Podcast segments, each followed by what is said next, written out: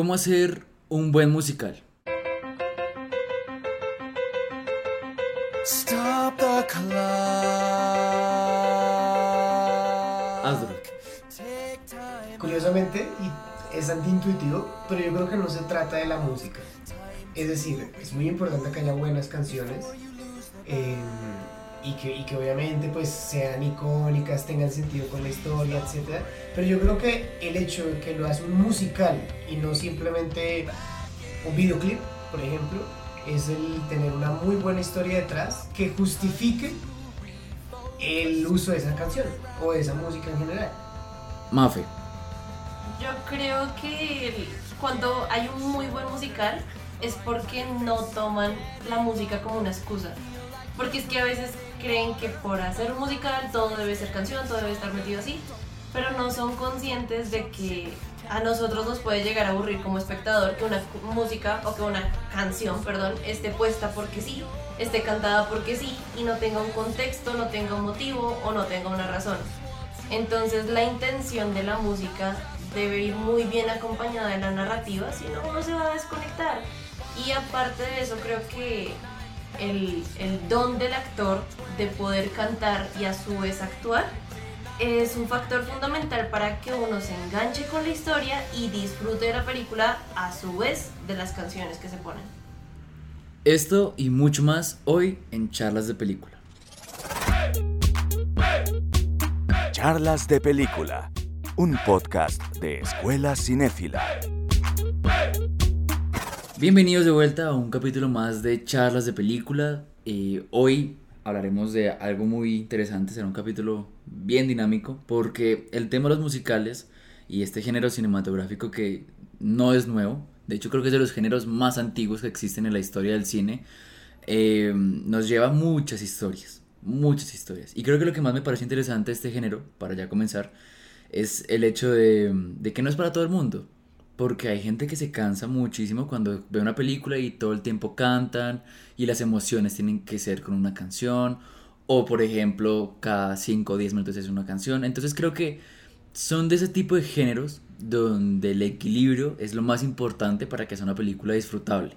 Hay muchas películas que son musicales que han ganado el premio mejor película, como La La Land. Mate, eso nunca pasó. Sí, porque como seis En- minutos. En nuestro corazón. En nuestro corazón, en la, en la justicia, en un mundo ideal. mundo ideal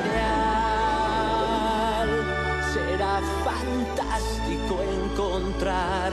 Y bueno, ahorita que acaba de sonar esta cortinilla, todas las de Disney, la mayoría de Disney son también musicales. Ahora, creo que aquí lo interesante va a ser poder dividir bien las categorías de estas películas. ¿Por qué? Porque siento que hay películas que pueden tener canciones pero no son musicales. Ok. O sea, debe haber como un mínimo de porcentaje para considerarse. Yo creo que es algo que vamos a explorar más adelante. ¿Cómo estás, Astro? ¿Cómo, cómo te ha tratado la vida estos días? Estoy aquí viendo otro día de sol.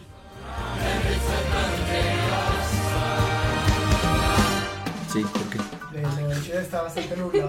No, quería referenciar a la. Ah, ok, yo. Quería que sonara cool. Si quieres sonar De cursi. todos modos, los oyentes sí escucharon la canción, ellos sí entendieron. No, porque si en Bogotá todo es en Oversight Sun, Ajá. el trancón y todo. Eh, no feliz del tema. eh, creo que, bueno, todos los temas que tratamos acá son porque a los tres nos parecen bastante interesantes y, y- y- y sabemos que podemos hablar bastante y como con mucho amor por, por lo que estamos hablando. A veces también puede ser crítico el tema que escogemos, como fue hace dos capítulos, el tema de Marvel, pero creo que en este sí va a ser mucho corazón. Ah, sin embargo, debo decir que para la parte crítica voy a hablar mucho de Disney, porque creo que sobreexplotaron ese recurso, pero pues profundizamos en eso más adelante. Como músico, por si no lo sabían, Asdru es músico. Un recordatorio. Eh, ¿Sientes que eres superior a nosotros dos en este tema? No, yo, yo soy superior a ustedes en muchos temas. No solo en este. No, mentiras, no. ah, ¿Saben qué pasa? Eh, yo tengo un problema y es Sí. que. Sí, tengo varios. No, yo tengo un problema cuando se trata de apreciación musical y es que en el momento yo no veo más allá, digamos. O sea, como que no es como de, oye, tú que eres músico, haz lo tuyo. Dinos eh, eh, cómo se relaciona esto con Beethoven. Pues Yo no voy hasta allá, es como, miren, es un temazo, ya, me gusta, me gusta mucho, pum. Luego, si me interesa mucho, voy a la parte de profundizar un poco, de, bueno, por qué utilizar estos instrumentos, este género, etcétera, y ahí es cuando uno de verdad dice, ya pasa de ser simplemente buena música a ser como objetivamente arte. ¿sí? Como que no es simplemente el producto, porque muchas canciones, insisto, de Disney, yo voy a dar un poquito duro a Disney en ese capítulo, que son como, si hagamos un tema pop cero, En este. que sea, en este, que sea un tema pop cero, que sea como ah, que les guste a todos y que pegue. Como, Ya. como Shakira en Zootopia. Exacto. Es el mejor ejemplo, Es como, sí, que, que, que la gente se le pegue la canción. Eh, o la mitad de la canción en muchas películas que son musicales, en películas de princesa y eso, que claro, tú te acuerdas de dos o tres y no sé, Let It Go se viralizó y fue súper fa- súper famoso. Pero Let It pero Go es esa hecha... es parte de otras 10 de las que 5 son una basura. Son hechas por fórmula, como para que rellenar. Y todas las canciones de Olaf son una basura, por ejemplo. Pero hay muchos temazos ahí metidos. No sé, no me parece. Siento que la segunda sí tiene más fórmula que la primera. Es que a mí me parece que... Bueno, es que la segunda es. La segunda es. ¿Qué Es día? un tumor que sobra. en No, ese- pero me acordé, me acordé que yo estaba viendo un video, valga la redundancia de, de nuestras referencias y fuentes TikTok, que estaba hablando de esa canción de la segunda película cuando hace... La de mucho más allá. Sí, cuando hace ese sonido del... Exacto, no Ese sé qué animal emotivo. o qué. Ese es el único tema bueno de la película. Sí, pero que eso está basado en un canto, creo que es gregoriano, Sí, muy antiguo, nota. que siempre está relacionado con la muerte. Ok. Ok. La y que entonces lo que hacen es modificarle los tonos. Se sea, llama El Diezirae. exacto, sí. Es un meme musical. Entonces que muchas veces lo, lo usan y lo insertan y lo curioso es que aquí Disney lo haya usado y esa parte es, es rara dentro de la canción, pero funciona bien. Es muy curioso. Y ahí entonces te respondo también la pregunta con un ejemplo. Luego ahí llego a profundidad y digo como, no, claro, es que así como el, el meme del tipo que señala los planos en la pared. Sí, de Charlie Day. Exacto. Eh, no, claro, es que mira, primero lo desarrolla el fantasma y tú crees que es como una especie de habla extraña del más allá, pero es un motivo musical que desarrolla también la propia Elsa y que resulta siendo una respuesta a las, a las frases que ella dice.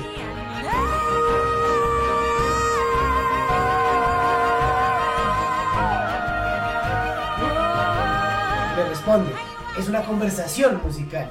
Y luego el propio motivo se mete dentro de lo que está diciendo Elsa. Bueno, y la película te explica que es la cueva de la isla la que hace ese sonido, ¿no? Ah, O sea, bueno, era, sí. era un efecto espejo que ella tenía que romper. No, me, La verdad la llama. me. Mafe, ¿cómo estás? Ah, yo estoy bien. Estaba pensando qué película re- o qué canción representaría más este momento. Y estamos muy próximos a Singing in the Rain, realmente. I'm singing in the rain, just singing in the rain. Así con este clima y con este estado. Peliculón. Voy a hablar mucho de esa Yo película. sé que vas a hablar mucho de esa película. De- Es de mi top 10 de películas favoritas de la historia. Wow. Singing in the Rain es wow. Es wow, wow, wow. Yo no la he visto, pero creo que mi, mi conocimiento en musicales últimamente se ha ido extendiendo mucho más. He podido ver musicales que no había podido por tiempo, por razones, incluso por desconocimiento o ignorancia. Y otros que sí, lo mismo, juega Disney, juega los que ya sabemos, más comerciales, más conocidos.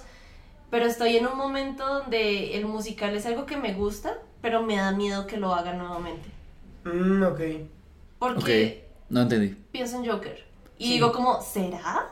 ¿Será que es necesario meterle musical a la película? Y digo, me gusta la apuesta, pero tengo miedo de la apuesta.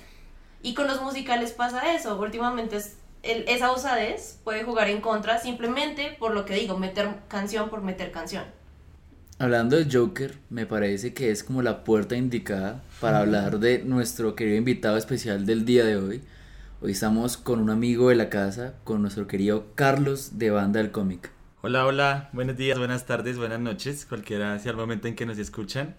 Eh, muchísimas gracias por la invitación. Me estaba aquí mordiendo la lengua de todas las cosas que estaban diciendo. Eh, no, muy contento. Ah, llevamos bastante rato juntos antes de grabar este episodio y La he pasado genial. Creo que ya hubiéramos grabado un par de podcasts más con todo lo que hemos hablado. Y este tema muy interesante. Y yo creo que me pasa un poquito como Mafe. Y es que de pronto uno se pone a mirar musicales y dice, oiga, pero esta la vi, esta la vi, esta la vi. O sea, sí he visto musicales en mi vida, a pesar de que es un género que creí que no conocía. Entonces, me encanta. Yo creo que podemos hacer parche para seguir viendo películas de musicales, porque hay una gran oferta por explorar. ¿Se han disminuido los musicales? Creo que se han transformado también. Estoy de acuerdo con eso. Más bien. punto. Se han transformado. Porque yo tengo una pregunta y es que, por ejemplo, una película como Bohemian Rhapsody es un musical. No, es, yo creo que es una película sobre música. Es diferente. Eh, Y, est- y A Star is Born, la última, es musical. Ouch. Es que Es, es una O solo es musical cuando cantas los diálogos. Es que es muy difícil Es decirlo. Yo creo que es así.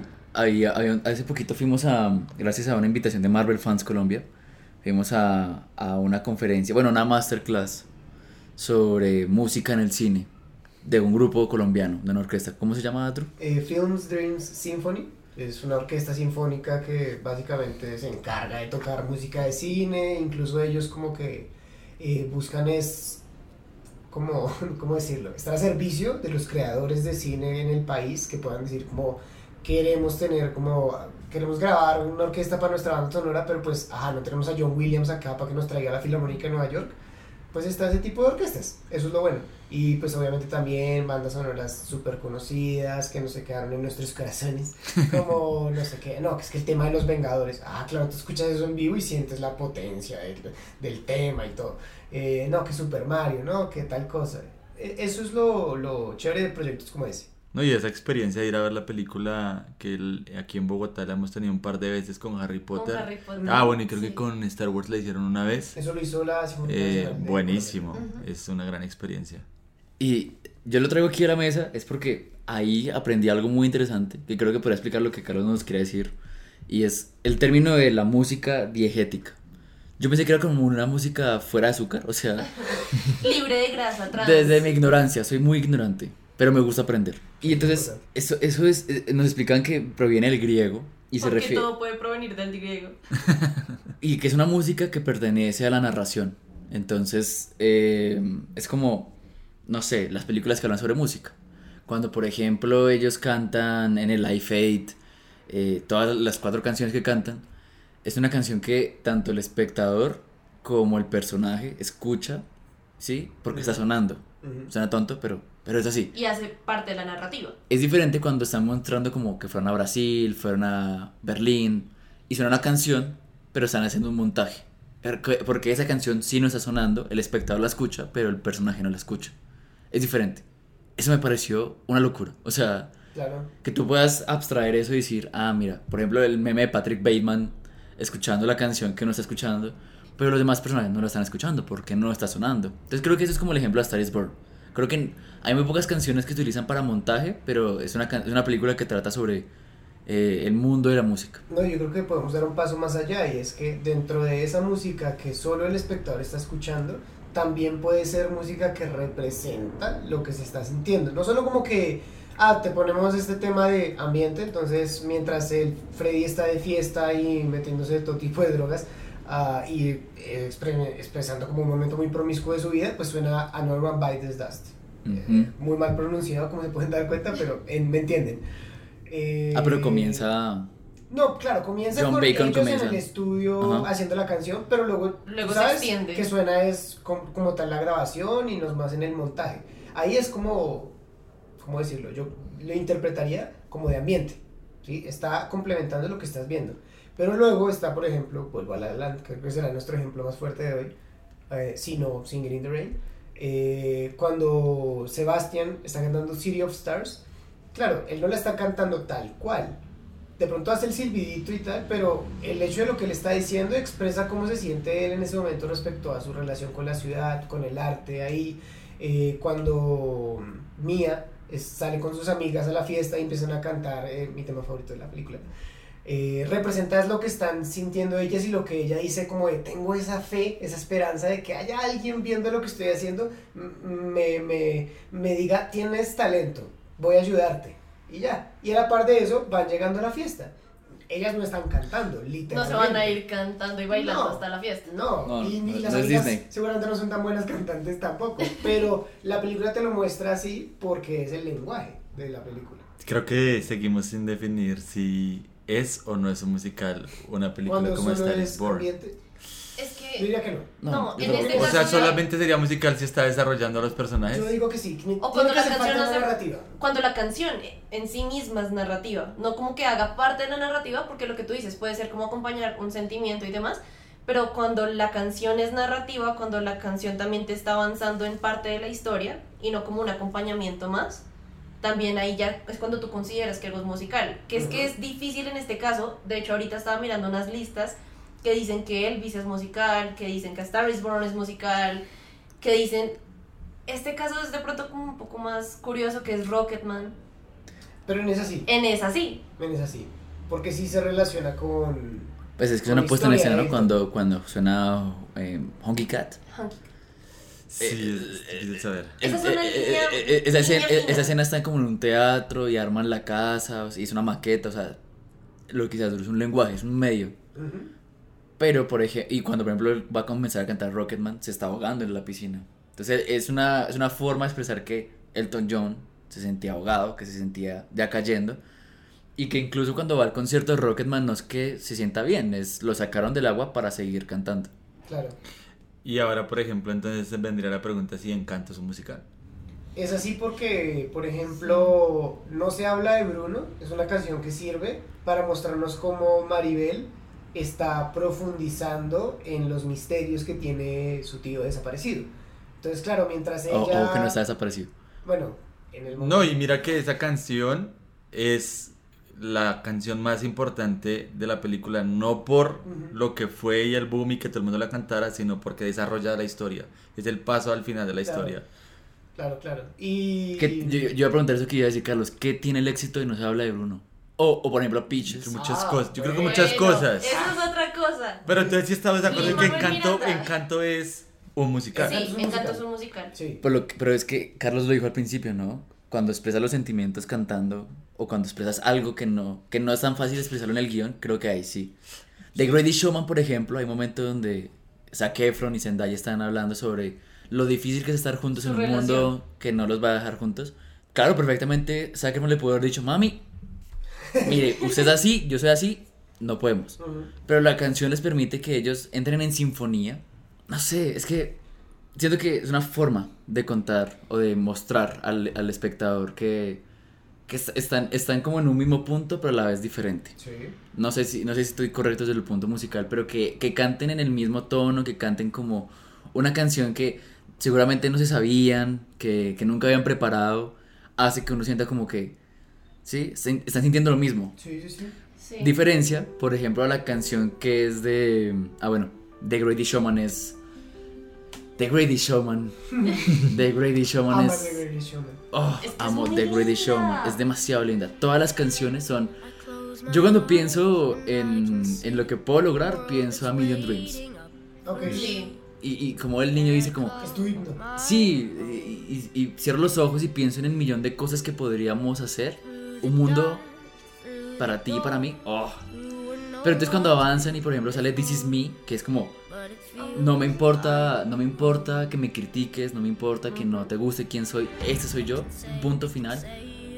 Eh, todas esas canciones, por ejemplo la que acaba de decir la de Zendaya, Pero mira que, por ejemplo, ahí está la diferencia entre los buenos y los malos musicales. Y es que eh, cuando ya estás atado a que la canción necesariamente tiene que ir, por ejemplo, una canción con cada personaje, pero no hay desarrollo de personaje ni de historia durante la canción, normalmente ahí la canción es fallida. ¿Sabes qué es otro gran acierto ahí? Y es que nosotros en nuestra playlist de Spotify tenemos muchas canciones de musicales y hay canciones que funcionan fuera de la película. Tú la escuchas y tú dices, Temazo. temazo, Temazo. temazo. Y si alguien lo escucha fuera de haber visto la película alguna vez, dice, temazo también. No siempre pasa eso, porque hay canciones que tú dices como, bueno, ¿y esto aquí que está conectado? O la canción misma pues trae a veces diálogo, entonces te confunde o te Es que desconecta. ahí donde iba a ir, la a diferencia de la canción complementaria, cuando Hugh Jackman o el personaje de P.T. Barnum trata de convencer a Zac Efron de que sea su socio, no es una canción que tenga un coro, Es una canción que van hablando y se van complementando y vuelven al mismo punto de... ¿Me me puedo poner mamalón? Dale, Es un recitativo. ¿cómo así? Es una conversación cantada. Cantada. Bacanísimo. Obviamente no es- bacanísimo. No, tiene la estructura de una canción, porque no tiene que tener coro e introducción. No es una ¿Eso canción. más teatral? Exacto, es un poco más teatral. Chévere, Es, bien es chévere, como de la chévere. ópera, realmente. Ah, Chévere, chévere porque creo que es la única canción, no sé, puede estar mal, que no tiene coro. Ah, no, tiene un coro. Tu, tu, turu, Sí, sí, sí, ese es el coro. Ah, ok. Pero espera, ¿eso es un coro? O sea, está como en la mitad de la canción. Yo siento que es como la que conecta todas O sea, las, Verso, frases. verso, pedazo, verso, verso, pedazo, como la estructura. Entonces no es un coro. ¿No es un coro? No, porque el coro es una parte de la canción. Es decir, ¿cuál es la estructura de un cuento? Inicio, nudo, desenlace. El coro es como si fuera el nudo, digamos. Eso no es un coro porque se presenta muy repetitivamente, es un motivo. O sea, no se habla de Bruno. Es un No, motivo. no, Es un Ta, motivo. ta, ta, ta, ta, Oh. ta, ta. Eso es un- el, el coro de la canción, ¿cuál es? El no se habla de Bruno. Ah, No se habla de Bruno. No sabrá no, pero es que se vuelve siempre. O sea que no siempre el Entonces, título. no, No siempre. Pon- pon- ¿Nos puedes poner el ejemplo en una canción cotidiana, fuera de No, contexto? yo lo que iba a preguntar es, no, o sea que no siempre el, el título de la canción es el coro. No, No, no siempre. No siempre. No Soy, siempre. soy un ignorante. Pero miren que, por ejemplo, ahora que hablaban con el ejemplo de Greatest Showman, Hombres de Acción, de Mulan. Uf, Sí. Es un gran momento musical y, ese, y es nuevamente es el gran momento del personaje Sí, de decir, que- sí, que soy la da- soldado que necesita este Exacto. ¿Es ejército. mejor hombres de acción o mi reflejo? Hombres de Hombres de acción, mil veces.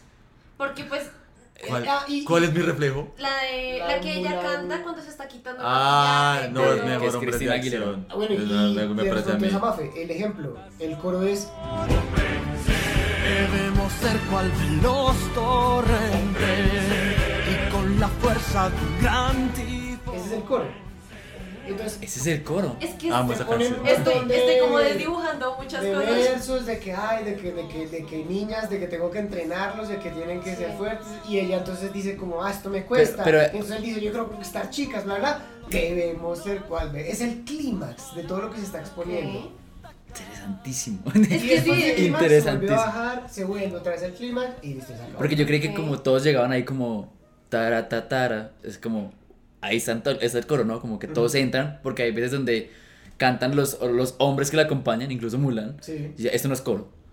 Pero, ah, fíjate. Y en ese, en ese mismo contexto, y la otro, otra de Disney, llegaría a mi meta de Hércules. Cuando él está haciendo el viaje. Sí, ya, ya, sí, sí, Es- sí, sí, sí. Gran momento también del desarrollo del personaje. Yo no sé, ustedes hablan de canciones de Disney y yo siempre tengo en la misma película otra que me gusta más. Por ejemplo, en esa de Hércules, me encanta la canción de De Meg. cero, a ver, ¿cuál? La Meg. la de Ah, Meg. la de Ah, Ah, la de Meg también es buena. No, pero es que esa película en particular tiene un grandes ¿Sabían, canciones. sabían que no me gusta la canción de las... De cero a héroe. No, las de las... la de las moiras. las musas Las ¿A las musas. musas? ¿No? ¿cuál? ¿cuál no te gusta? ¿Cuál? Eh, Espérate, la de. ¿De cero a héroe? Es que es no, de no, cero no. a héroe. De cero a héroe, un gran Pero de cambio. las musas, la de... esa no me gusta. Ah, no, me gusta. Es la de Meg, la que tú dices que sí te gusta, es la de Meg. No, entonces no te gusta de cero héroe. Pero en el momento cuando ya Hércules es, es capo, es crack, es famoso. No, aparte, es muy esa, buena. Esa no es narrativa. Porque, bueno, a ver, sirve para Sí. mostrarnos que se Da volvió contexto. famoso. Exacto, contexto. es que por eso pero, funciona. Pero, bueno, sí, no, mentira, no, no es ambiental, no, sí, sí, sí funciona. sí Sí, funciona. funciona y es contexto, pero es muy chévere, aparte que, que bueno, como el montaje de ellas todas cantando siendo un ensamble, es muy potente y tú te sientes como, güey, dime más, dime más, ¿qué más pasó? ¿Qué hizo? Hay una cosa que me parece interesante es que creo que Disney durante un tiempo también fue como, ya no más canciones. Sí, Sí. Astro, por ejemplo, decía de El Planeta del Tesoro, tiene una canción, tiene dos canciones. Una es de Alex Ubago. La señora canción. que es muy linda, pero con, o sea, son los sentimientos de, ¿cómo se llama el muchacho? ¿Vip? Eh, Jim, Jim. Jim Hawkins.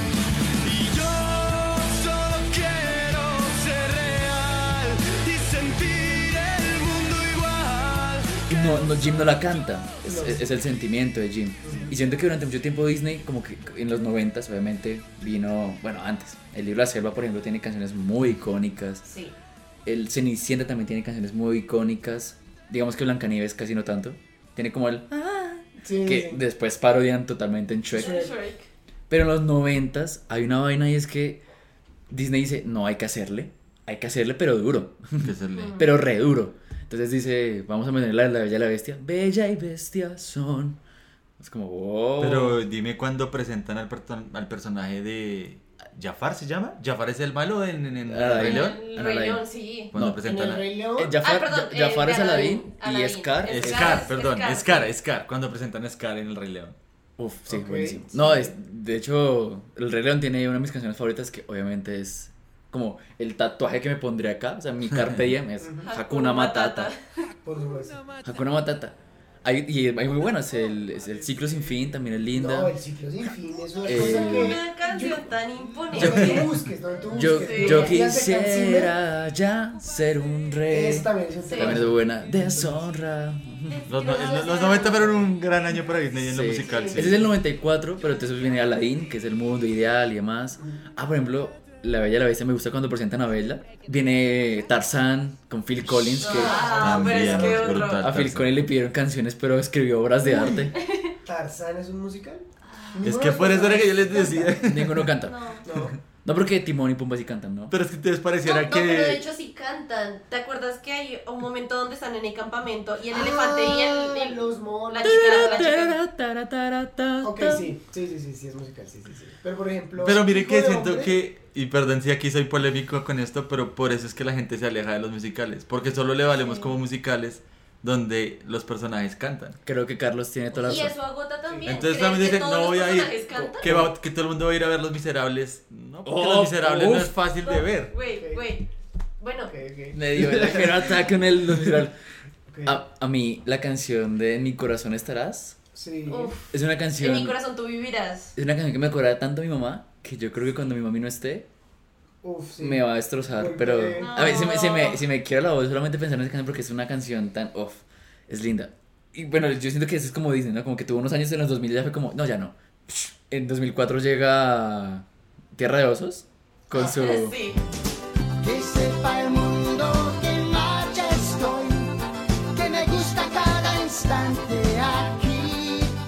Es eso, yo no sé qué tiene Disney. Hay, hay una serie, de hecho, en Disney Plus que se trata de la gente que empezó a componer las canciones con Walt Disney. Y era como, mira, vamos a hacer esto y quiero que hagamos esto. Y de hecho hay una película que se llama Saving Mr. Banks, Sí. que es con que Walt Disney es Tom Hanks Sí. y la, la escritora de, o autora, como dice, escritora De Mary Poppins. de Mary Poppins es eh, Emma, Thompson. Emma Thompson, donde ella dice, no quiero música, o sea, Mary Poppins no tiene música, no quiero música. Y ahí bueno, le dicen, no, pues vamos a, comprar, vamos a hacer unas canciones y demás, y sacan unas muy buenas canciones, eh, súper fra- súper fragilístico, espiralidos. Fragilístico espiralidos. Ah, bien. es un tema. Punto sí. para Astro, sí. Sí. Es infancia, es infancia. Pero Iván- es que Iván- ese es un punto interesante Van, que dices. Van Dyke, Van Dyke es bailarín y canta, o sea, tienen esa vaina de vamos a hacer música. Pues es que hay que ser inteligentes y es que para un niño un diálogo profundo no va a ser una huella de memoria tan fácil como si lo es una canción. Por eso todos cantamos las canciones incluso Claro. tantos años después. Mira, Porque le ponemos ritmo, porque le ponemos música de fondo, porque tiene instrumentos, pero la voz también te acompaña a lo que está viviendo el personaje y tú dices, yo como niño lo puedo cantar o al menos me aprendo la canción y cuando llega el momento de la película sé qué pasa, sé que vivo, sé que experimento y lo recordaré. Creo, creo, que no hay, no hay peli- Total. creo que no hay película de Disney, Disney, no solo de Pixar, de Disney que no tenga una canción que uno diga, uff.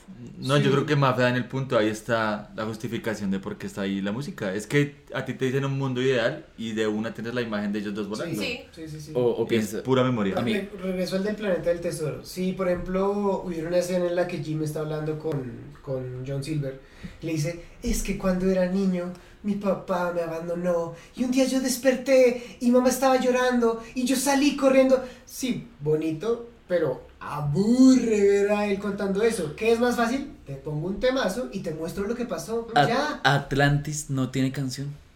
Ush, ya no me acuerdo de esa película. ¿Ni una?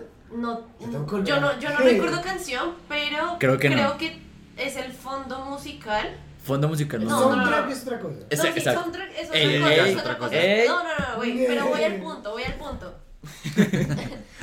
Esta historia, sí, obviamente está diseñada en mundo Disney, entre comillas, uno pensaría también, Raro, para ¿no? niños, pero esta película es más histórica y quiere ser Sí. un poco más seria.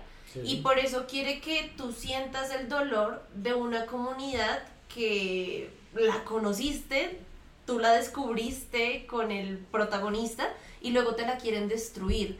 Entonces ahí es más imponente el mensaje que poner una canción. Creo que por eso optaron por no hacerlo. Buen punto. buen punto. ya hablamos mucho de Disney, ¿puedo hacer las pinches Sí, preguntas? perdón. Ya llevan Gracias. Tratando. lo mismo. Tratando mal al invitado. Facilísimas las preguntas. No, mentira, no son fáciles. No, No, no son bastante- ¿Qué? No quiero. Trivia. Me rehuso. ¿En qué año? ¿Cuál es tu película favorita? No musical, sino ¿cuál es tu película favorita, Carlos? Mi película favorita. Oh, no, es una pregunta muy difícil. Me gusta mucho. Voy a decir Spider-Man into Spider-Verse.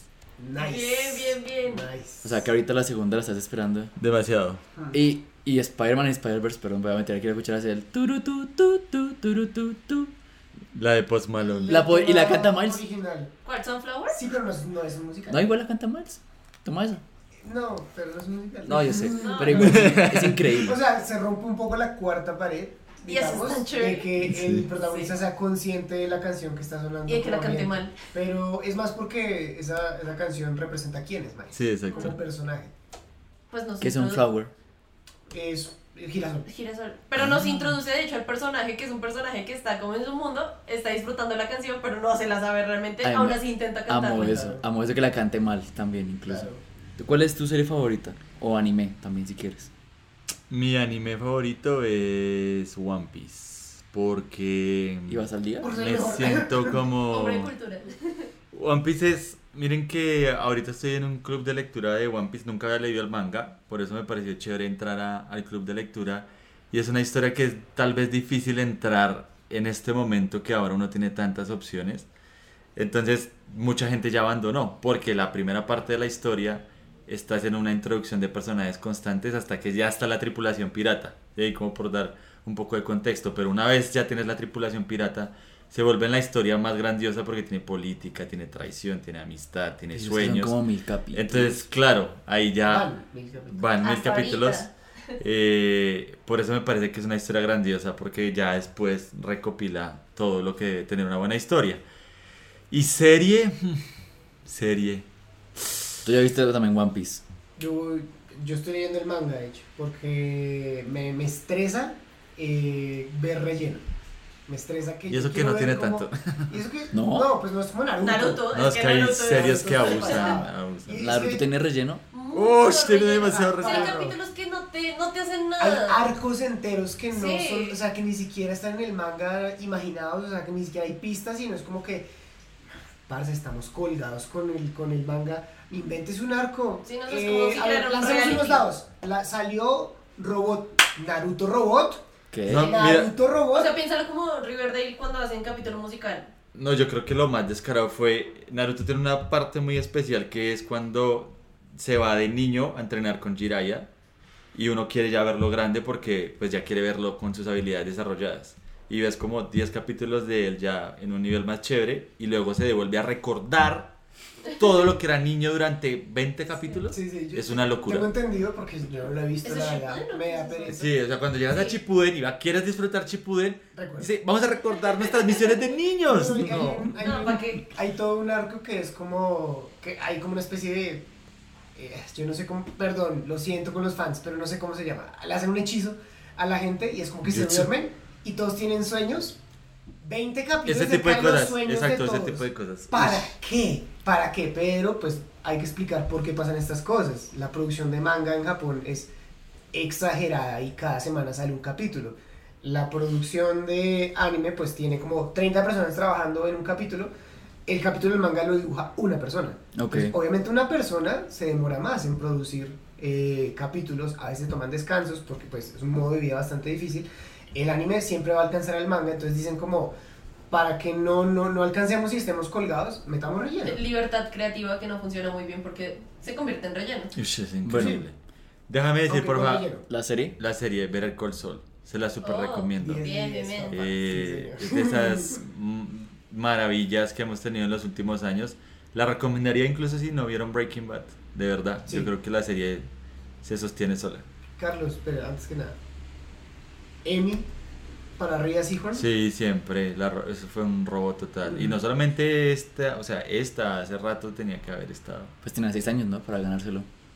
Lo Sí, que pasa es que las últimas temporadas ella sí ya da un salto de calidad tremendo. Claro. Fue muy injusto que ya en las últimas no ganara. Y tiene oportunidad este año, ¿no? Porque la Ah, segunda bueno, parte sí. salió, salió hasta... Después de la... Salió después de la premiación. Y de de hecho, en esa segunda parte, creo yo que tiene.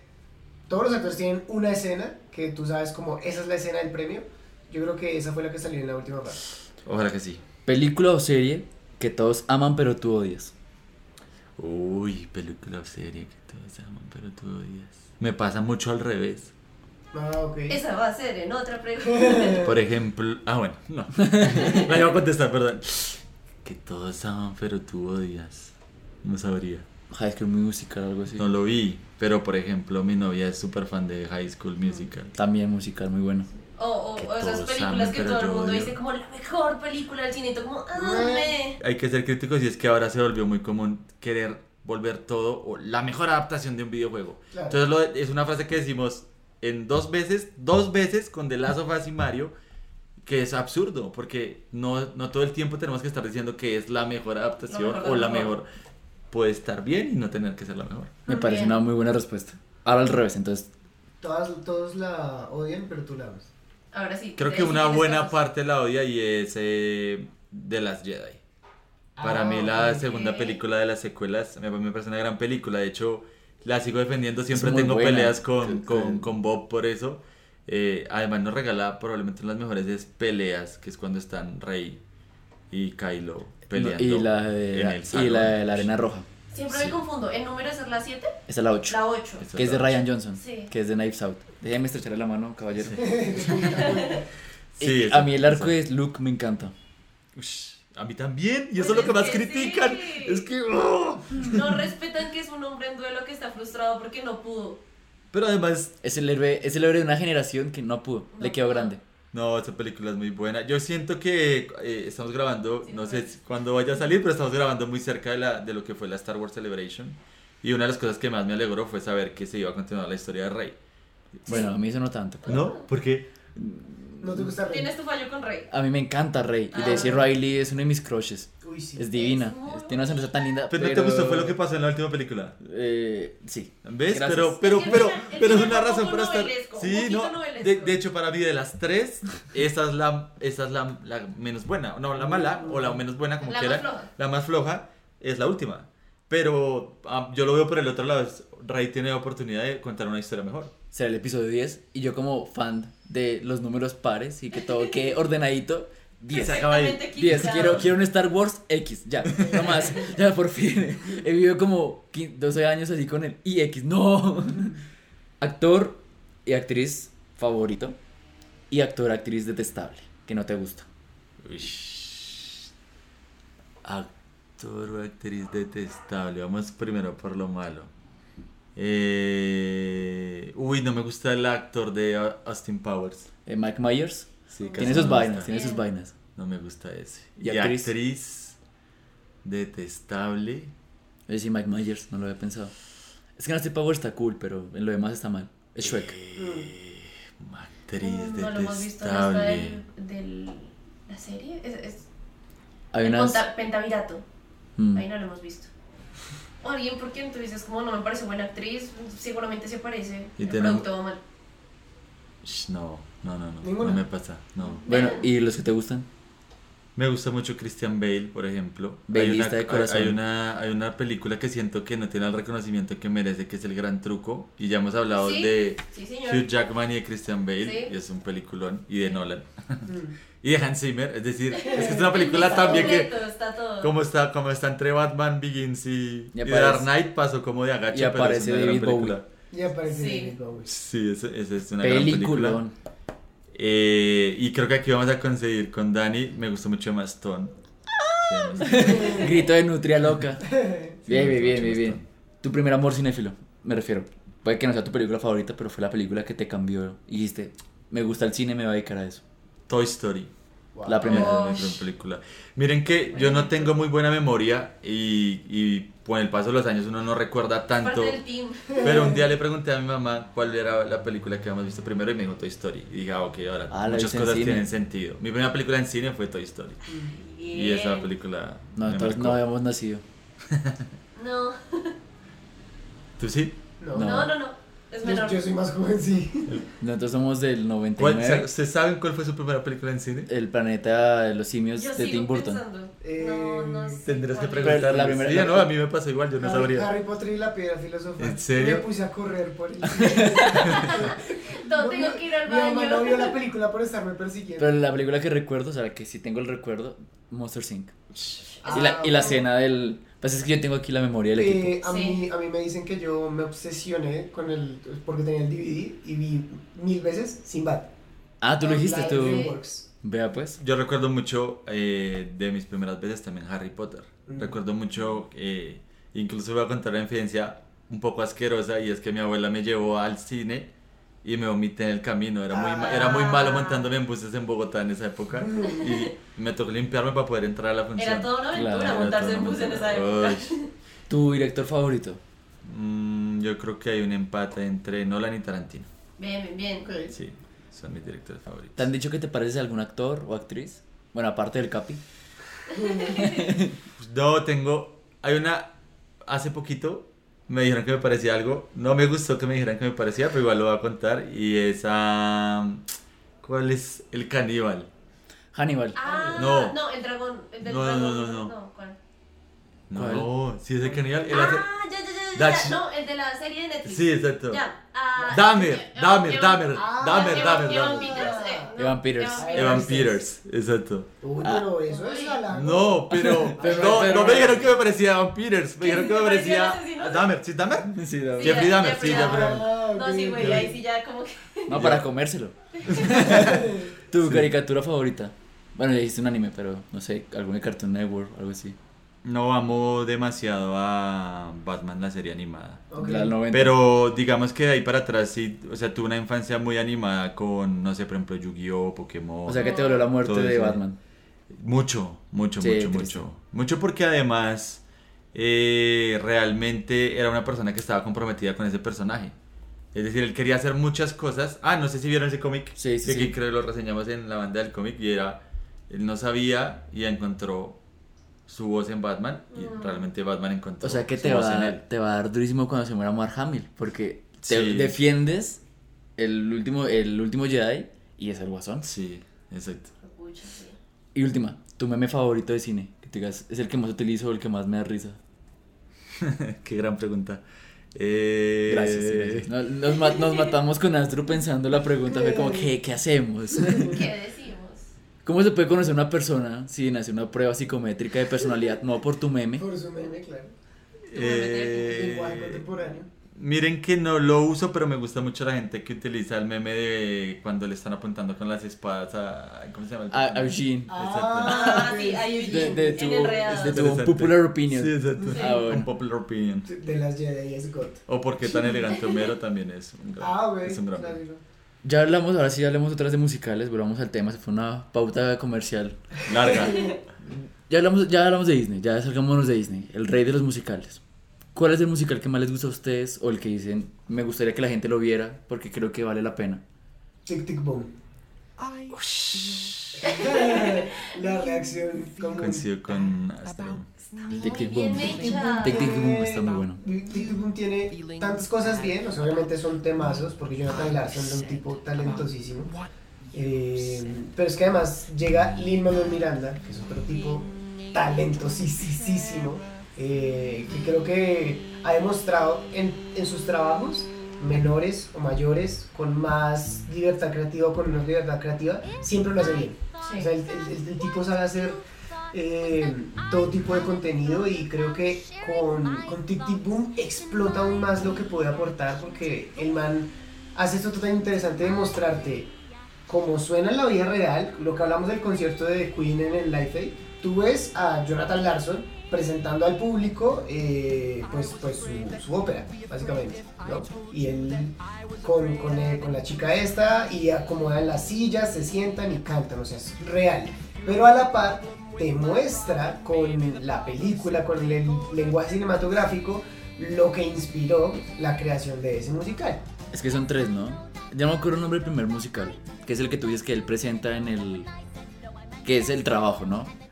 El segundo, o sea... O sea, el, el, el, el- ese se llama Tic Tic Boom. No, no, Primero no. es Tic Tic Boom. No, el, luego- el, el, segun- el segundo es Tic Tic Boom, Ok, que ese es el de los 30. ok. Pero el que está presentando es la de la Odisea Espacial, que está, es todo eso. Ese, ese es el que está trabajando. No, pero ese es el objetivo No. final. Como no le va tan bien, Ren. crea Tic Tic Boom. Uno ve Tic Tic Boom, o sea, cuando está en negro y él está con una camita blanca y va cantando Tic Tic Boom. Y después va a crear. Tú lo ves en vivo. Ajá, es Tic Tic y después va a crear Rent, que es, el- que es su obra maestra. Que yo no he visto Rent. Hay película, Yo serie tampoco. y no la he visto. ¿Cuál es su canción favorita de Tic Tic Boom? Pues yo creo que es lo Asdrúbal lo. Yo dije, guay. Is this real life? Eh, Therapy? Therapy. No, no me quiten Therapy. No, no, no, no, no, solamente lo estaba mencionando bien. Y vas a decir, espérate. no, ahorita es therapy. Oiga, si no- somos hermanos, ¿no?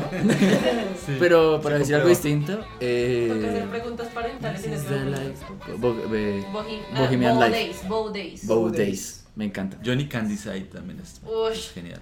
Johnny Candy. Es muy bueno. Es que todos los elementos en esta película funcionan bueno. muy, bien y Buena llegan un, año, llegan un año donde tú también necesitabas ver algo, algo que te llenara el corazón Sí. nuevamente. A mí me encanta la frase del último: What it takes to wake up a new generation. Sí. Wow. Vine, vine Wow, a este wow. episodio y no me acordaba que había visto esa película, ¿ves? Por ejemplo. Y es, es espectacular. Mafe, tú una que, nos- que te guste que te nos quieras recomendar. Ah, bueno, este musical, como mencioné hace poco, estuve viendo eh, en un corto tiempo muchos musicales, pero el que más me marcó y yo escucho esa canción y todavía se me ponen los ojitos aguados es con el musical de Los Miserables.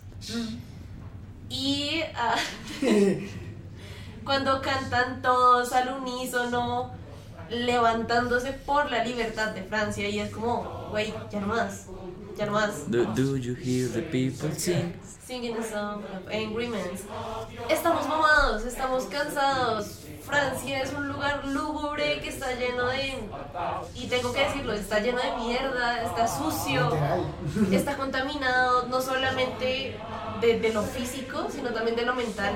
De personas que están queriendo controlar todo y la decadencia de cómo se arma esa película.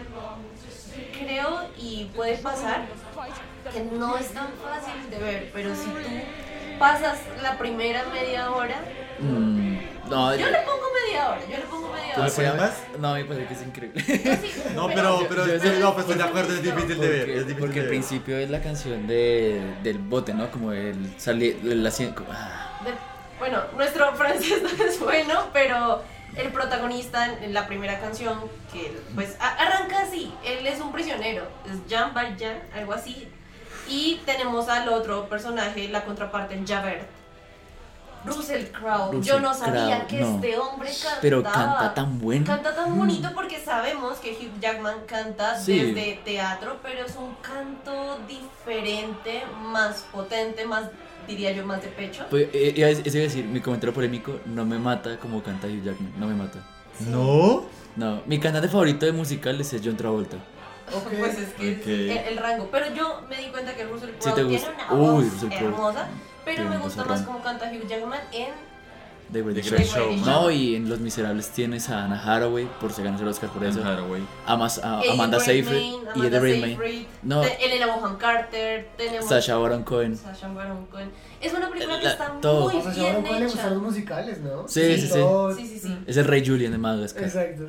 Esa película tenía que ganarse el, mejor, el premio a mejor película. Era, era. ¿Cuál, cuál, cuál, cuál? Esa. Los Miserables. Ah, y cada, ok. cada diálogo está Se tan lo bien ganó, montado. se lo ganó Argo.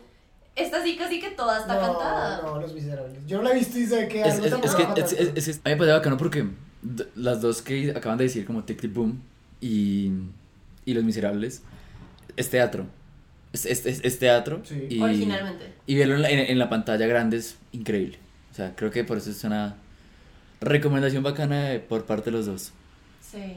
Tú, Carlitos, ¿qué, qué película te gustaría recomendar? Yo sí voy a irme de tribunero y voy a recomendar La La Land, pero por una razón en particular y es que yo siento que para poder ver Los Miserables primero hay que pasar o por La La Land o por Tic Tic Boom porque hace una aproximación diferente y es que normalmente la gente relaciona los musicales con el origen que es como esa música orquestal donde siempre se habla mientras se canta pero hay otro tipo de musicales ya mucho más modernos como este y es que ustedes se ponen a pensar y en La La Land tenemos sí toda la música el piano y el jazz pero luego tenemos a John Legend haciendo sintetizadores y un montón de otras cosas. Entonces esa variedad musical de esos nuevos musicales o del mismo West Side Story, que digamos que por eso ya tiene un valor diferente, que mucha gente se preguntaba, pero ¿para qué hacer otra vez West Side Story? Y Es también un poco para modernizar la forma de aproximarse a los mu- musicales, ¿no? Entonces eh, yo creo que por esa razón, alguien que nunca haya visto un musical, recomendaría ir a ver La La. West Side Story, que en el 61 ganó el premio a mejor película. Una película sobre, sobre inmigrantes y lo difícil que es vivir en una ciudad. Y, y un amor medio shakespeariano Medio en tiempos modernos. Sí. La de Spielberg no me molesta, pero sí he visto mucha gente que entre la del 61 y esta odia la de Spielberg. La de Spielberg. Yo creo que por eso digo, la- por- al menos por la música, yo siento que al menos por la música tiene sentido a veces que haya remakes. Pues sí, es, yo siento que tiene unas secuencias brutales la película. Hay, hay cosas, la historia, pues obviamente no iba a haber como mucha, Mucha novedad. mucha novedad. Pues es que igual. Es o sea- en los musicales, las historias tampoco es que sean como la gran cosa en su mayoría. No. Obviamente los miserables. Algunos, algunos, algunos. historia. Oh, pero hay unas que sí. Pero por ejemplo, mira, por ejemplo, el concepto interesante de La La Land es el hecho de cómo se ilustra esta historia de amor. Pero pues claro, si tú lo piensas como a profundidad lo que te están contando, pues mira, o sea, tampoco es que sea 2001 una odisea espacial. Es, es, es una historia romántica acerca de ellos dos, su desarrollo dentro del arte, fracasan, triunfan por aparte, ¡pum! Ya. El desarrollo de la forma es lo que es maravilloso y lo que eleva esa historia a otro nivel. Pero si tú le despegas todo eso, la historia es muy básica, fuera de los elementos que amamos. Y Babylon. Y, Babylon, Babylon es más compleja porque son varias historias. Es como... y no es un musical. No es un musical. Ah, ok. Es Lo que- iba- pero- sí. Pero es el origen de los musicales. ¿Sí? Sí. Porque es el paso del Sí. cine mudo. Exacto, Al es cine una sonoro. historia que ya hemos visto varias veces. eh, la historia de, no, que es que eh, el, el- el mundo ya no es el mismo de antes, Charles. Eh, estoy viejo. Ese sentido también está mucho en Babylon. Eh, la corrupción del poder y de la fama también está en Babylon. Pero son cosas que ya hemos visto. ¿Qué es lo que lo lleva al siguiente nivel? Lo que Damien Chazelle dice acerca de él mismo y acerca de todos los cabrones del cine a través de esa película. Yo he escuchado, yo he escuchado, yo soy muy fan de La La Land, soy de parte de esa religión, pero he escuchado que se parece mucho a un americano en París, de Gene Kelly. Es No lo he visto. Y creo que con eso puedo devolverme un poco al punto del por qué el remake. Y es porque hablamos de West, West Side. Ay, West Side de- Story. West Side Amor Story. sin barreras. Amor sin ¿por qué hablamos de Amor sin barreras. No, qué de título esta tan malo. versión nueva. De hecho, Horrible. hablamos de esta y por esta nueva. Y es que podemos criticar y ver la antigua. De lo contrario, mucha gente no llega a esa película. Exacto. No, Sí, yo No, estoy de acuerdo. Yo estoy de Pasa muy poco. Estamos metidos en el mundo del cine y por eso podemos ir un poco a lo antiguo a lo nuevo. Por eso Pero- no, Eh, por eso no haces una nueva versión de Harry Potter, porque apenas pasaron 10 años. Sí, exacto, exacto. ¿Cierto, Max? H- HBO Max es la mejor plataforma de streaming que hay. Ya no es ¿Qué HBO Max. pasando? ¿Qué Max. está pasando? Es Max. Pero mira que, de, qué pena que te interrumpa, Drew, pero mira que eso que está diciendo Mafe pasa con Nightmares Alley, no sé si la vieron. Sí. Ah, ok. ok. Está la versión vieja, que muchos dicen que es mejor, pero la que hizo Guillermo del Toro está bastante buena y no hubiéramos conocido la otra probablemente. Sí. O sea, yo no digo que eso justifique que se tenga que hacer remake de todo. Ah, no. También se debe estimular que se vea el cine antiguo. Pero gracias a estos pequeños remakes que hemos visto, es que podemos remontarnos un poco al pasado. No, y No incluso todos. Yo, yo diría Algunos. que no, no es un buen argumento decir que igual sí es muy conocido porque Ciudadano Kane es famosamente para muchos la mejor película de la Es de historia, nicho. Pero si tú le preguntas a la gente común, la gente de a pie, pues es como, pues, ajá, tal vez la No, está bien, O sea, lo preocupante es- verla. Y de- ya, eh, y ya que estamos, ejemplo, y ya que estamos se los voy a decir, a mí no me gustó mucho Ciudadano Kane, no le vi cuál era la gran cosa. La cinematografía. Sí, pero, al final, No conectó conmigo. no, sabes que me encanta lo del falso documental. Eso me encanta. Es un formato que me gusta mucho. Ok. Oigan, esperen, y un punto importante ahora que mencionaron un americano en París, que yo no la he visto, pero hay un nombre importante ahí detrás y es George Gershwin, que es un compositor muy importante en Estados Unidos y más para la, el blues y el cómo se academiza, digamos, esta música como negra, supuestamente, ¿no? Que ni siquiera, ni siquiera es de los negros, realmente es de los latinos, pero eso es un tema muy aparte. Ah, y además Gershwin pues tiene su obra más famosa que es Rhapsody Blue, que aparece en Fantasía de Disney, bueno, es una vaina muy importante. Entonces fue como que, claro, no lo conocía Lo- y ahora lo- fue como... ¿te acordaste? Tengo, tengo que ir.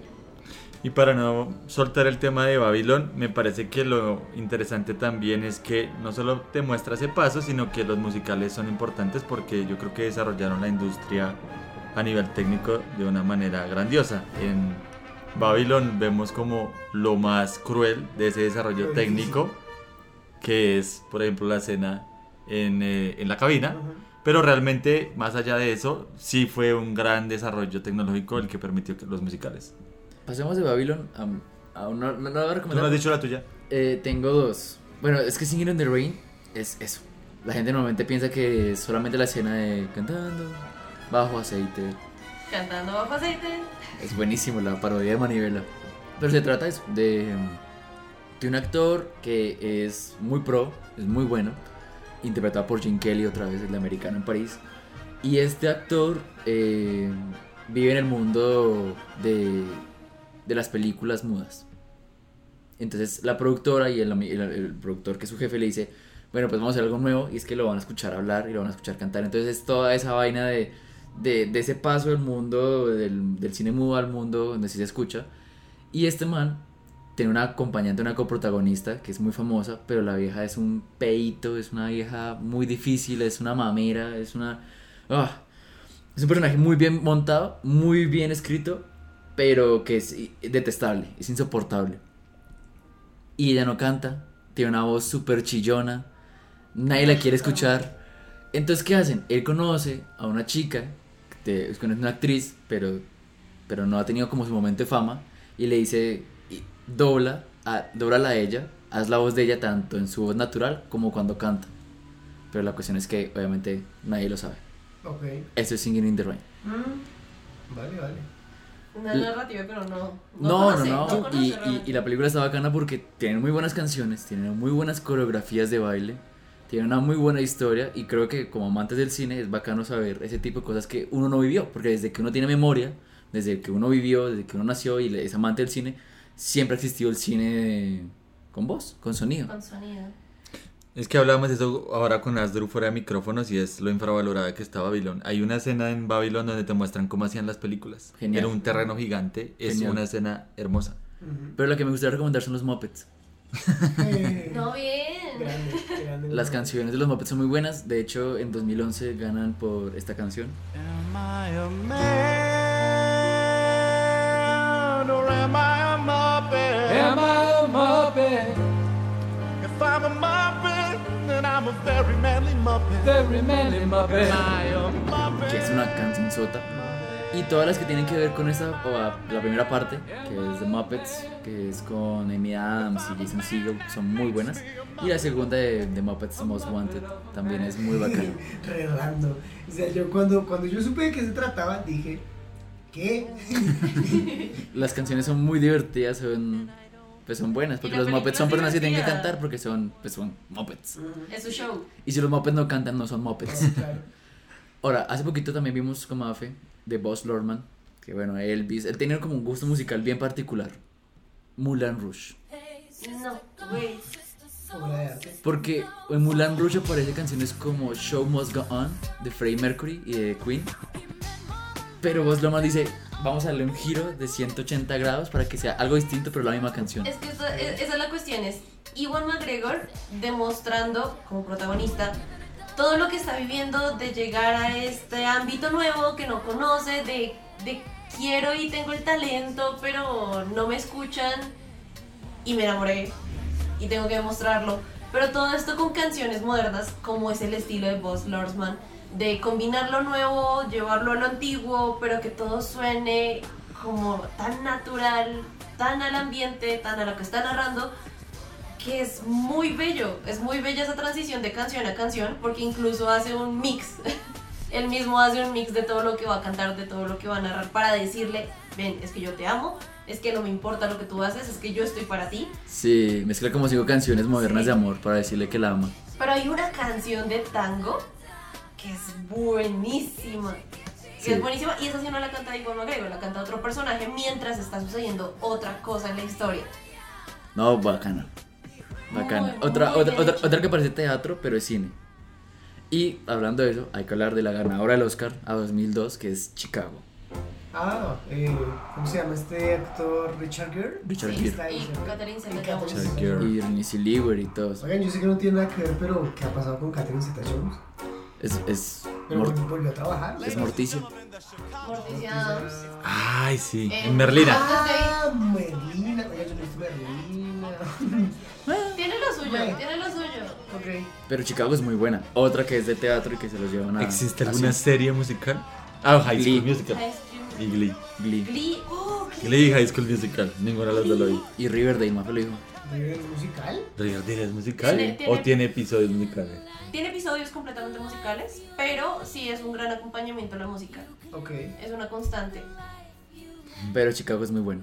Chicago es muy buena. El reto actoral de Catherine Zeta-Jones de estar embarazada haciendo una escena donde se tiene que botar a una mesa así de frente Sí. para hacerle entender a la otra vieja como venga deberíamos juntar. Pero se ganó su todos". Oscar. Vale la pena. El niño quedó así todo, pero vale. El bebé sobrevivió.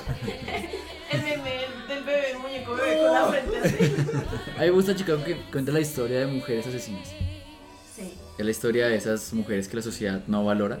Y, ellas, ellas, o sea, es un grupo de, de asesinas, de ladronas, de estafadoras, que lo que quieren es como una oportunidad de ser escuchadas y ser vistas. No para contar la verdad, sino para tener su momento de fama.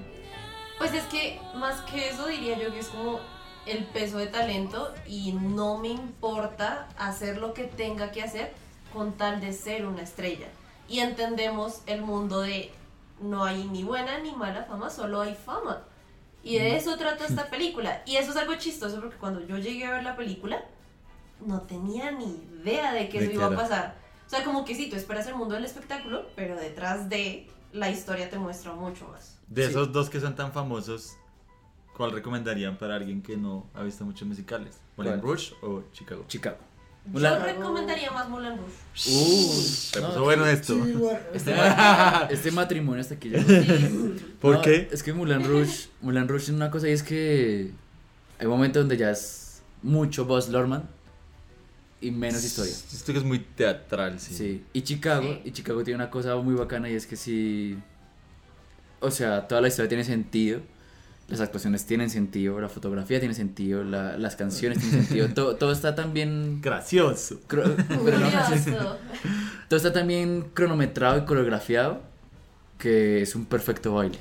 Yo creo que de hecho es más llevadero las transiciones dentro de Moulin Rouge porque te está mostrando linealmente a través de las canciones, a través de las interpretaciones, lo que está sucediendo. Entonces el acompañamiento de la música no te hace perder de lo que está pasando realmente.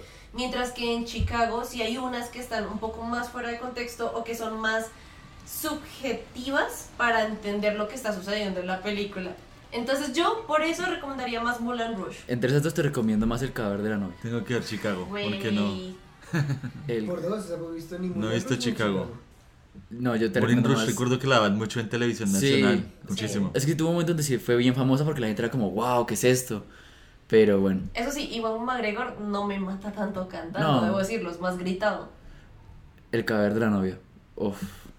Desde de nuestro capítulo del cadáver de la novia, yo creo que lo que más resaltó fue eso, la música, ¿no? Mm. La música y cómo se relaciona con también la, la narrativa, la relación entre Johnny Depp y, y Emily Watson, se me Eh, cómo se llaman los personajes. Emily Víctor y Victoria. Víctor ah, y no, Victoria. Víctor y Emily. Víctor y Emily. No. Victoria Emily es la muerta. No, Emily es la muerta, Victoria, Victoria es la viva.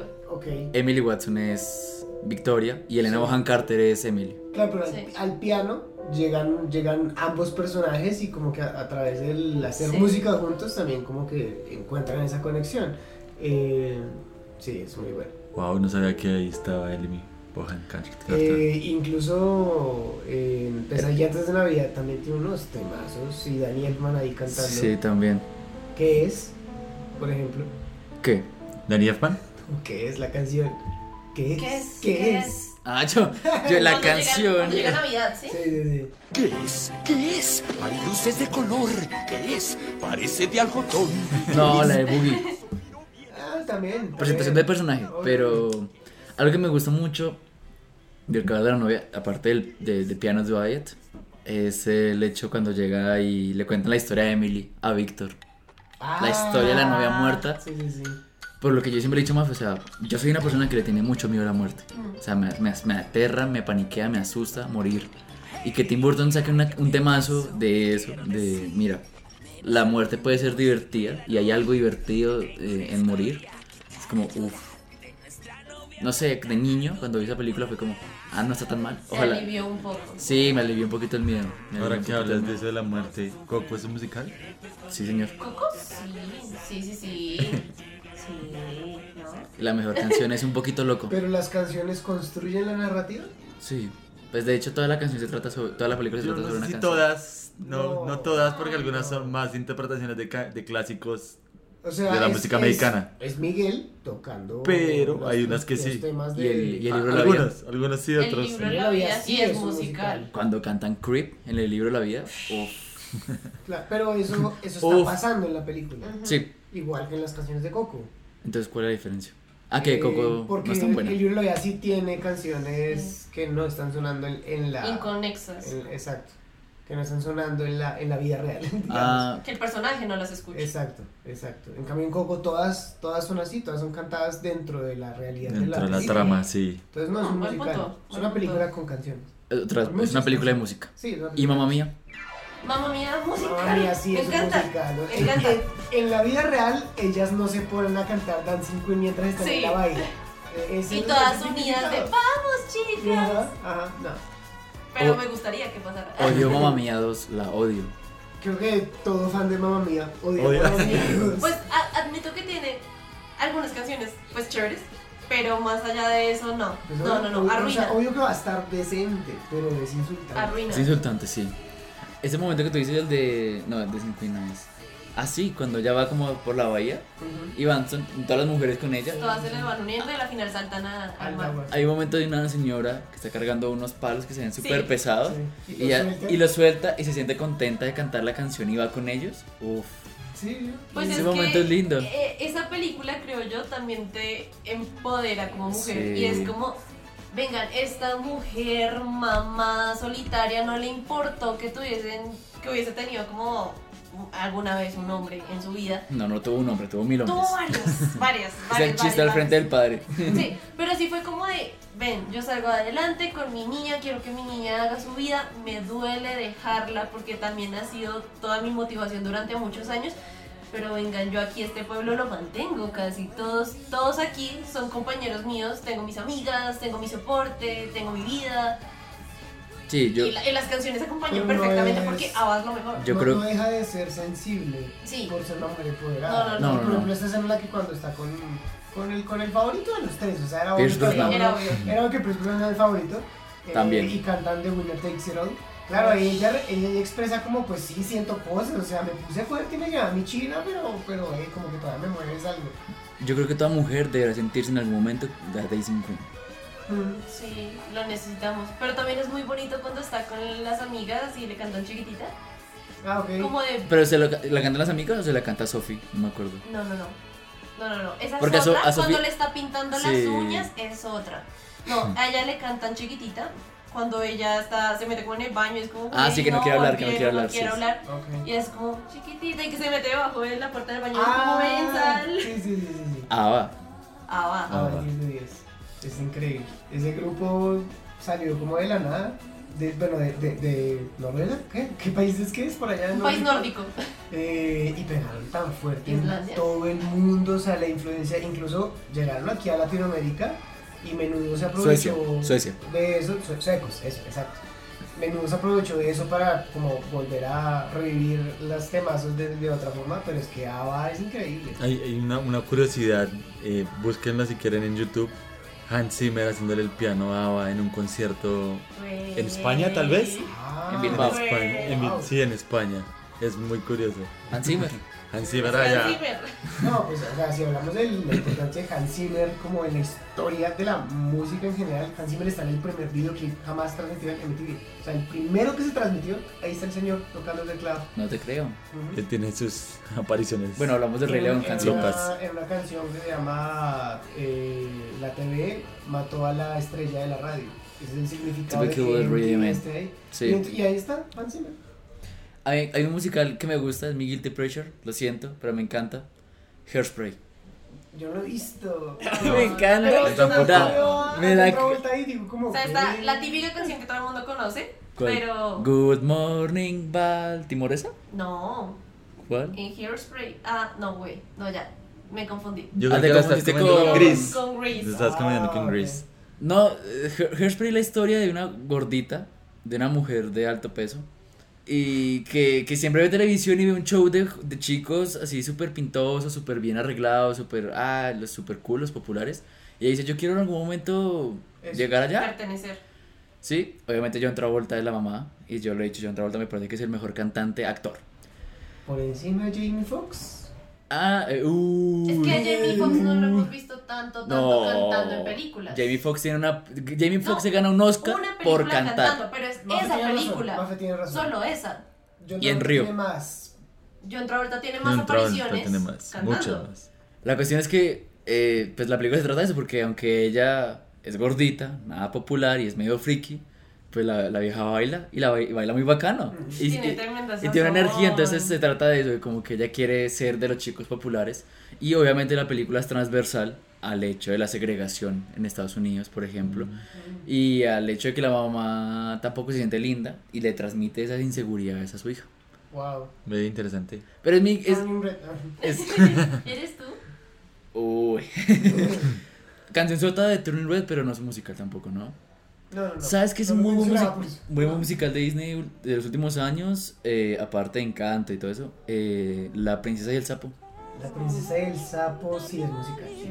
Y tiene mi Sí. princesa favorita. Tu princesa favorita es Tiana. Que Total. Diana, Total. mujer Y, sorda. y- y me imagino que te encanta la canción de Tiana. Sí, o sea. Cuando habla de su sueño. Total, y es como. O sea. Eso iba a decirlo, de hecho, antes, pero se me había pasado mencionarlo. El cómo se maneja eh, la música que cada personaje canta y la estética que tenga esa es parte del diseño del personaje. Así como la forma en que se viste y los colores con que lo, lo representan, eh, hacen parte de quién es el personaje. Esa música también, y entonces, claro, obviamente Navin, por ejemplo, pues tiene esa música que es mucho más relajada porque así es él. Pero para Tiana el trabajo duro y el trabajar por sus sueños y que ella misma encuentre el camino y se lo construya pasito a pasito, hace parte también de la música que se le pone a ella. Pero, vuelvo y digo, y es chévere cuando pasa eso, a pesar de ser una eh, mujer súper empoderadísima, pues también siente y se enamora también. A mí me encanta la canción de Rey, de la Luciérnaguita. Ay, Oh. De su Evangeline. Ajá. Evangeline. Miren que Disney no hace todos buenos musicales. A mí Into the Woods. Eso iba a decir, yo de hecho les iba a hacer la pregunta de qué musical no les gusta e iba a mencionar Into the Woods. Dicen que es como medio Into the Woods es ¿no? rara y no me gusta. ¿Ya la viste, Carlos? No, Into the Woods. Es no como la mezcla de varios cuentos ¿Sí de son brujas? ¿Son brujas musical. Hay brujas, está Caperucita Roja del Hombre Sí, Lobo. y Donde, entonces ahí está Ok. el hombre lobo le dice a Caperucita como que Sí. te voy a comer, pero no metafóricamente. Ah. Ana Kendrick. Y Ana Kendrick, por ejemplo, estaba en Pitch Perfect y no lo hace mal en Pitch Perfect. A mí me gusta mucho Pitch Perfect, de hecho. Sí. A mí no me gustó Prom, por ejemplo, de Netflix. Es con Nicole Kidman, Meryl Streep, James Eh, Corden. Sí, esa James está James Corden. Corden. Esta también fue medio, medio, o sea, hateada. Pues es, creo que ahí sí jugó en contra el tema de inclusión y juégalo todo en una película y métele música por si las moscas. Hmm. Es que la película trata sobre inclusión. Eh, No, precisamente. no, no, no, no tiene inclusión. Hmm. Trata sobre la inclusión. Ah, ok, Es Si es de una chica que quiere ir con su novia al prom, pero pues todo le, toda la mm, el grupo de padres de la escuela lo impide, ¿no? Ah, ok. Sí, Algo es, sí, es, sí es sobre el Miren tema. que el concepto está bien, ¿no? Pero como que igual no Pero la funcionó. construcción es como por si las moscas le meto música para Mm. ver si funciona más. ¿El Mago de Oz es musical? Sí, Sí. yo creo que sí. Sí. Sí, Y es de los más... más Antiguos Y representativo. representativos. Somewhere Over the Rainbow me gusta, pero Pero me. Mm, Sí, no sé, no, no, no me no, no siento lo mismo. Y yo leí El Mago de Oz, pero no. Am, yo no. Yo no he visto The Sound of the Music, o aquí lo tradujeron como La novicia La novicia rebelde. Servicio rebelde, igualito. No la he visto ustedes. ¿Les gusta La Bella y la Bestia? Live action. ¿Con Emma Ah, Watson? The Con same, Emma the- Watson. the same but different. No sé. No me falla, pero la puedo pasar de largo. Sí, sí, la paso de largo. la paso Es como largo. si tú no la mencionas, no me acuerdo. Ah, yo no he visto Sweeney Todd. Esa dicen que es buena. Sweeney, Sweeney, Sweeney Sweeney Todd es, La de Johnny Depp, es, sí. es musical de teatro adaptado a cine. Pero ¿cuántos teatros hablamos y, hoy? Johnny Sí, Depp claro. Y lo que les decía de Sasha Baron Cohen, ahí está. Sasha. Sí, Ahí sí, está y, y- y tiene un, un, un temazo además que como que la escena es muy es muy teatral porque pasa eso de que obviamente el personaje que está cantando está ahí haciendo todo y se mueve y el personaje que es importante pero está ahí existiendo está como mirando su cuchillo durante siete minutos. Ah, ¿en serio? Sí, es, es muy, es muy curioso. sa- ¿Sabes qué me pasa con Los Miserables? Que me gusta mucho que no hay guion. Ok, Todo es cantado.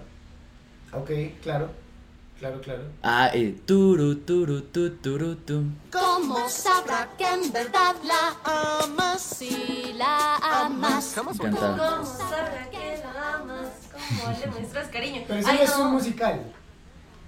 Tiene una escena musical. No. No, no es musical, tiene más marcas. ¿qué Desde el principio. De amor. Pero es que eso es en el universo de la. de Es que- la es que, eh, pero- Pues es por que eso es tan también por eso es la parodia. La parodia. Claro, Disney no, parodiándose a sí No es mismo. un musical. Ay, güey, no es un musical. referencias a musical. ¿Ustedes vieron Hamilton? Hamilton es una obra de arte. Yo no he visto Hamilton Hamilton. no he es lo visto mejor Hamilton. No, yo que, tampoco lo he que visto. podemos tener en cuanto a, a, a musical. Esa serie. A Sí, ópera. esa Es que ni- serie. Saben que ni siquiera es un musical, es una ópera rap. Por eso es maravilloso. Va Wow. más allá de ser simple musical. Yo una vez vi una película que se llama Jesucristo Superstar. ¿Qué? es ¿Y La, el musical? La, la musical la hace Oh. Camilo No, Sesto. Sí, señor. Es increíble. La canción de la pasión es Muy bacano. Y tiene tremendo ritmo, ¿no? La ¿Y canción. A mí qué, me encanta la canción de y qué Judas. géneros musicales? rock. Puro rock. Pero Es es, rock. o sea, es Camilo Sesto así como ¡guau! Así tal cual. Así tal cual. La canción de Judas, de Judas. Muy interesante. Judas. No, de- Ah, eh, no, Te desviaste. la canción es muy buena.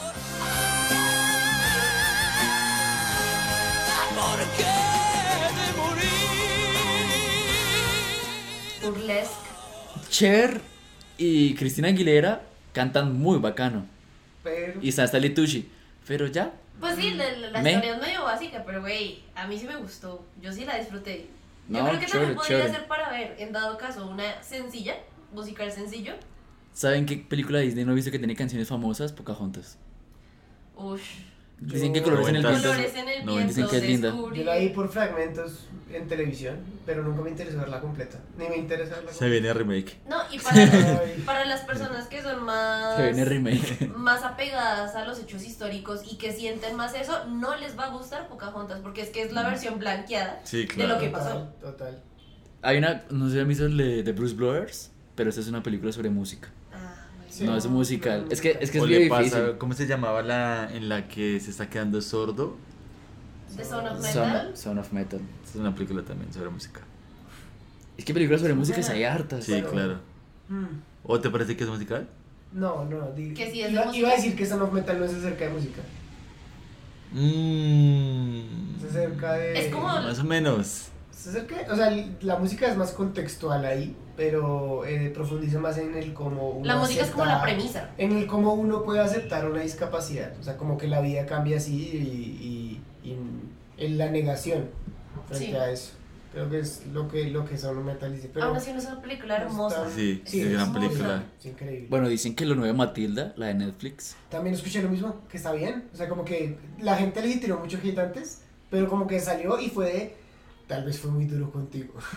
Tal vez te trate muy mal. Es que la del 96 sí es que es un clásico. Sí, Claro. un clásico. Vio crecer una generación.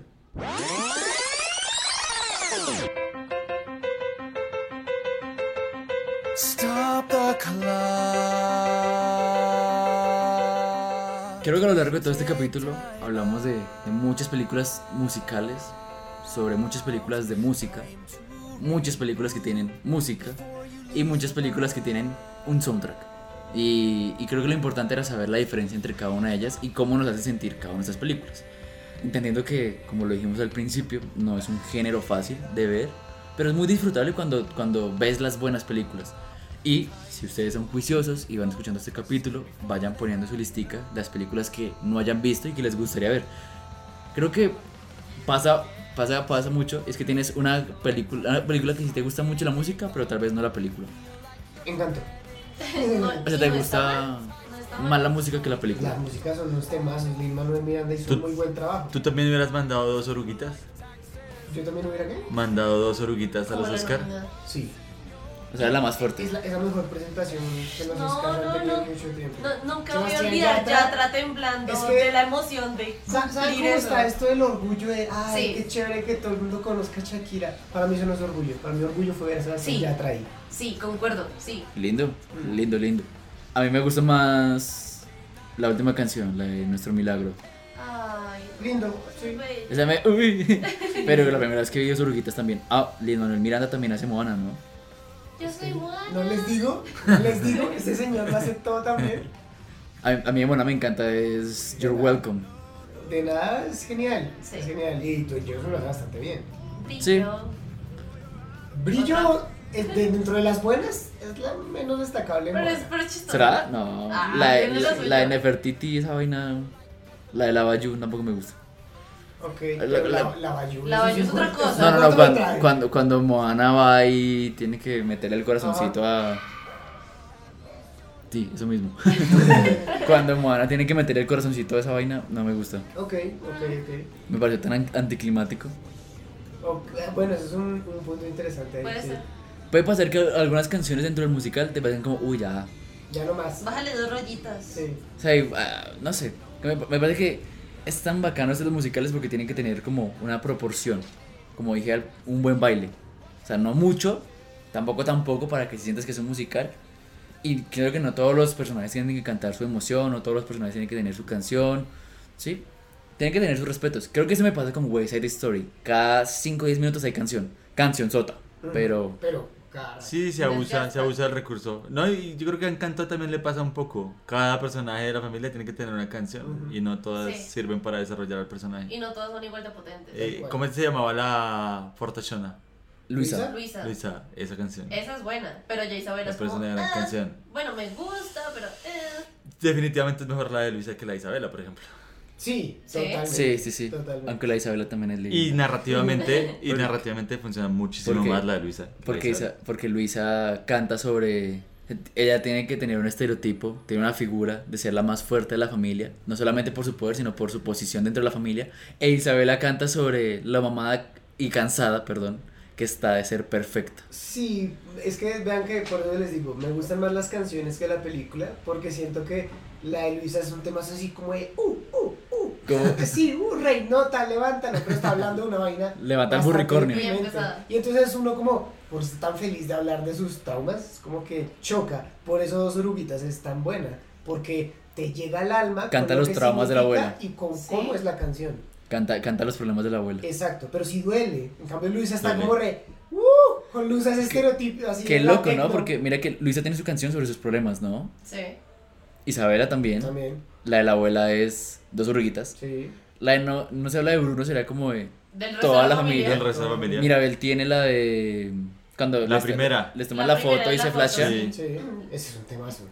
La primera es la introducción y al final es la reconciliación de todos los problemas de todos porque el- Isabela está untada de pintura hasta no poder. Luisa no tiene que cargar todo, de hecho se acuesta en una hamaca.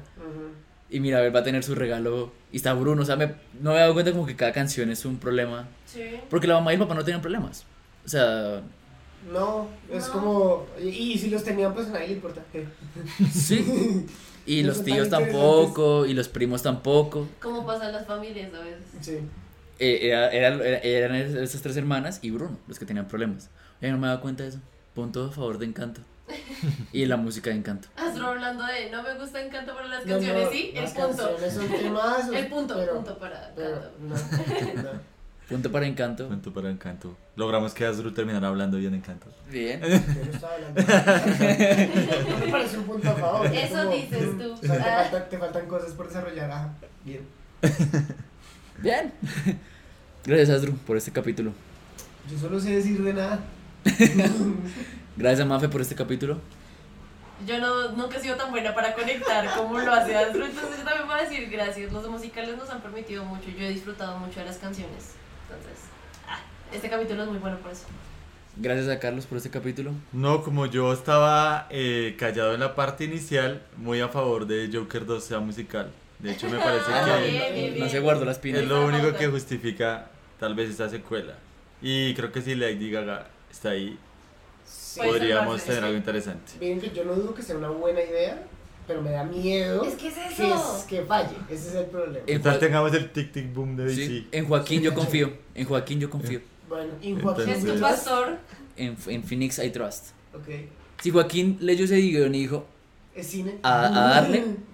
aparte que no es para nadie un secreto que Lady Gaga es mi cantante favorita hoy por hoy. Oh, ok. Entonces tengo a mi actor favorito, Con tu cantante favorita. con mi cantante favorita, ya. En un género que te gusta. Y en un personaje que me gusta, ya, papi. Ya. Para envolver. A todo que sí, a todo que sí. Take my money. Take my money. ¿Cómo la pasaste, Carlitos? ¿Bien? Bien, bien. Para seguirle el juego a Astro diré que fue a Lovely Night. ¡Ah, bien! ¡Eso! ¿Cómo te podemos encontrar en No, muchísimas gracias, en serio. eh, además, pues se nota que ustedes saben muchísimo de los musicales. Me fui con una lista, espero que todos los que nos estén escuchando también. Y fue bonito recordar tantas canciones, sobre todo muchas de ellas que le pegan a uno. Eh, me iré escuchando Tic Tic Boom nuevamente, que la tuve pegada un montón, esa banda sonora. Sí. Y si quieren conocer de cómics, de, de ese otro mundo geek, pues nos pueden encontrar en arroba banda del cómic. También somos podcast. Y seguramente que tenemos aquí a toda esta banda en la banda del cómic.